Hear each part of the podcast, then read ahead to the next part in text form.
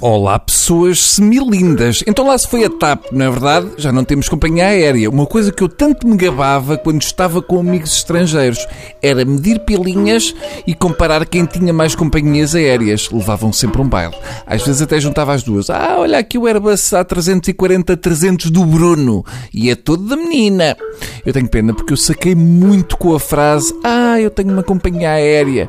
Agora eu só posso dizer Ah, tenho para aí uns três bancos, o que não tem o mesmo impacto nos dias de hoje. Não me levem a mal, senhores da Barraqueiro, mas ter sido a barraqueira comprar a TAP faz com que, por exemplo, a frase Ah, já papei uma hospedeira da Barraqueiro não tenha o mesmo charme que tinha com TAP. Eu só espero que a malta que conduz os autocarros da Barraqueiro não entre numa de Ah, o nosso destino é Torres Vedras, o tempo em Torres é fresco, estamos a viajar a 60 km hora, daqui fala o motorista Amâncio, ou o oposto os tipos da TAP. Ah, daqui fala o comandante Firmino Matos.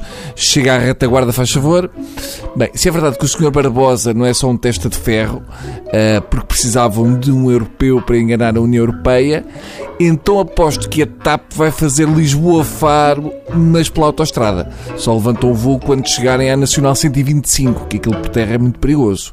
Agora, o meu receio é que a Autocup vá comprar o oceanário. Corremos o risco de ir visitar o oceanário e o encarregado dos aquários andar a mandar bocas ao peixe-espada preto ou a dizer que comia aquela curvina toda.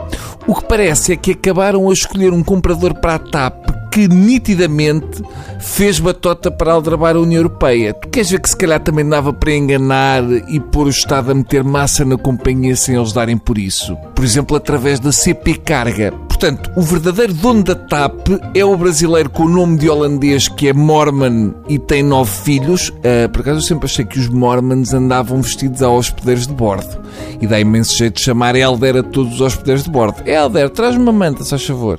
E ao menos não há perigo de suicídios com aquele maluco austríaco, porque eles andam sempre aos pares e nunca fica só um no cockpit. Já os nove filhos assustam-me um bocadito, porque se calha ele querer divorciar-se, tem de vender a TAP. Tem de optar entre a TAP e pagar pensão de alimentos a nove filhos. E deve vir aí mais um, porque se são nove, há um dos filhos que não tem parelha e não pode sair de casa. Para acabar, o Estado vai receber 10 milhões de euros com a venda da TAP e agora parece que há uma nova mania. Já não se dizem milhões, temos uma cena nova. O deputado do PS, Rui Paulo Figueiredo, comparou a venda da TAP com a contratação do Jorge Jesus. Disse: a venda da TAP renderá ao erário público metade da verba que o treinador de futebol Jorge Jesus ganhará em 3 anos no clube de Alvalade. Portanto, dá a sensação que vamos sair do euro e entrar na moeda Jorge Jesus. Quanto é que custa um quilo de laranjas em Jorge Jesus?